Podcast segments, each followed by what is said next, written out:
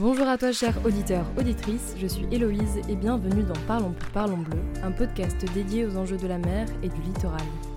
Et aujourd'hui, on se retrouve en tête à tête pour parler de la zone à basse émission de soufre en Méditerranée, aussi appelée ECA-SOXMED, ECA pour Emission Control Area, soit la zone de réglementation des émissions de polluants atmosphériques.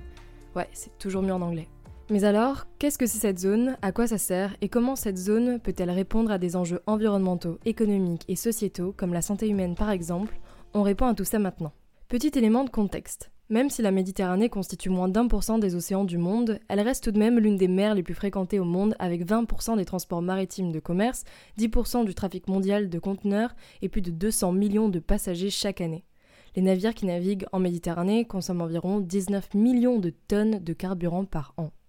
Et ces mouvements de navires, ben, ils entraînent des émissions de polluants atmosphériques et des particules qui proviennent de la combustion de carburant qu'on appelle les oxydes de soufre.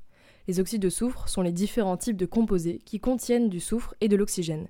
Et parmi ces composés, on retrouve le dioxyde de soufre. Le dioxyde de soufre, lui, se constitue durant les processus de combustion.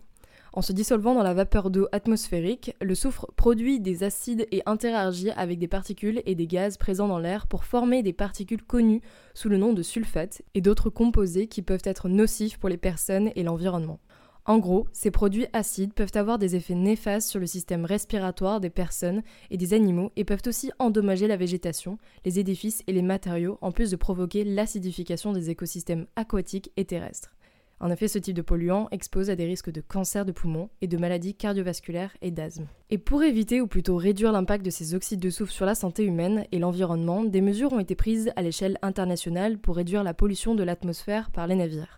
En 2020, l'Organisation maritime internationale, l'OMI, a pris des mesures dites audacieuses de réduction des émissions des oxydes de soufre provenant des navires, avec l'entrée en vigueur d'une nouvelle réglementation mondiale limitant la teneur en soufre de carburant utilisé à bord des navires à 0,50%, ce que l'on appelle la limite de soufre de l'OMI. Cette décision a eu des avantages tangibles à l'échelle mondiale, à commencer par un air plus pur et une réduction annuelle des oxydes de soufre rejetés dans l'atmosphère de l'ordre de 8,5 millions de tonnes.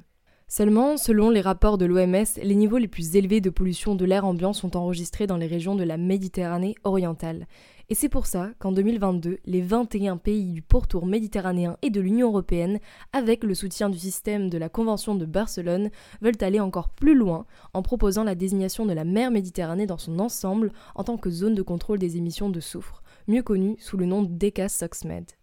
Et cette zone prévoit un plafonnement de la teneur en soufre de carburant utilisé à bord des navires à seulement 0,10%, soit un cinquième de la limite légale actuellement en vigueur.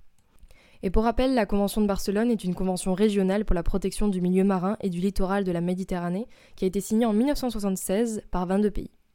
Et pour mettre en place cette zone ECA, eh bien plusieurs composantes du plan d'action pour la Méditerranée issues de la Convention de Barcelone se sont mis à étudier le sujet.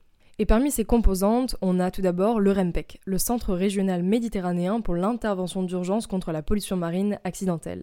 Le REMPEC a lui conduit une étude de faisabilité technique et économique pour la désignation du NECA-SOXMED en Méditerranée et a élaboré une feuille de route du projet euh, à soumettre à l'OMI pour une proposition de désignation de NECA-SOXMED. On a aussi le Plan Bleu, le centre d'activité régional qui est rattaché au plan d'action pour la Méditerranée, qui lui a réalisé une étude complémentaire relative à l'évaluation de l'impact économique de la zone proposée, y compris une analyse des impacts socio-économiques sur les États du pourtour méditerranéen. Enfin, on a aussi MEDPOL, le programme d'évaluation et de contrôle de la pollution en Méditerranée, qui lui avait pour objectif d'acquérir des connaissances sur les mesures de contrôle des émissions de soufre et des particules fines au sein des États côtiers méditerranéens. C'est donc lors de leur 22e réunion au mois de décembre 2021 que les parties contractantes de la Convention de Barcelone ont adopté une décision historique en se mettant d'accord pour engager le processus formel visant la désignation de l'ECA Soxmed auprès de l'OMI. L'étude de faisabilité technique et économique pour la désignation d'une ECA-SOX-MED menée par le REMPEC en Méditerranée a conclu que cette zone permettrait de parvenir à une réduction des émissions de soufre et de matières particulières avec un impact économique raisonnable sur l'industrie de la navigation maritime mondiale. Et selon cette étude, cette zone permettrait de réduire les émissions de 78,7% pour les soufres et 23,7% pour les matières particulières par rapport au plafond de teneur en soufre fixé par l'OMI qui était de 0,5%. Cette zone devrait aussi permettre d'éviter 1000 décès prématurés et plus de 2000 cas d'asthme infantile. En effet, les décès prématurés évités se concentrent dans les pays du pourtour méditerranéen, le plus gros impact étant attendu en Turquie, en Algérie, Maroc, Italie et Tunisie. Mais les bénéfices se feront ressentir jusqu'à dans les pays voisins tels que l'Autriche ou la Jordanie. Cette zone contribuerait aussi à un recul de l'acidification des systèmes aquatiques et devrait aussi permettre une diminution des brouillards et donc une amélioration de la visibilité en mer. Elle devrait aussi permettre des bénéfices pour le secteur de la santé dans l'ensemble de la région méditerranéenne avec un gain sanitaire équivalent à 8 à 14 milliards d'euros par an, soit plus de 5 fois plus de bénéfices pour le seul secteur de la santé que de coûts pour le secteur du transport maritime. La date prévue de la mise en application de cette zone ECASOX-MED est prévue pour le 1er janvier 2025. Mais alors, quelles sont les actions que peuvent mettre en place les armateurs pour atteindre cet objectif? Attention aux fausses bonnes solutions.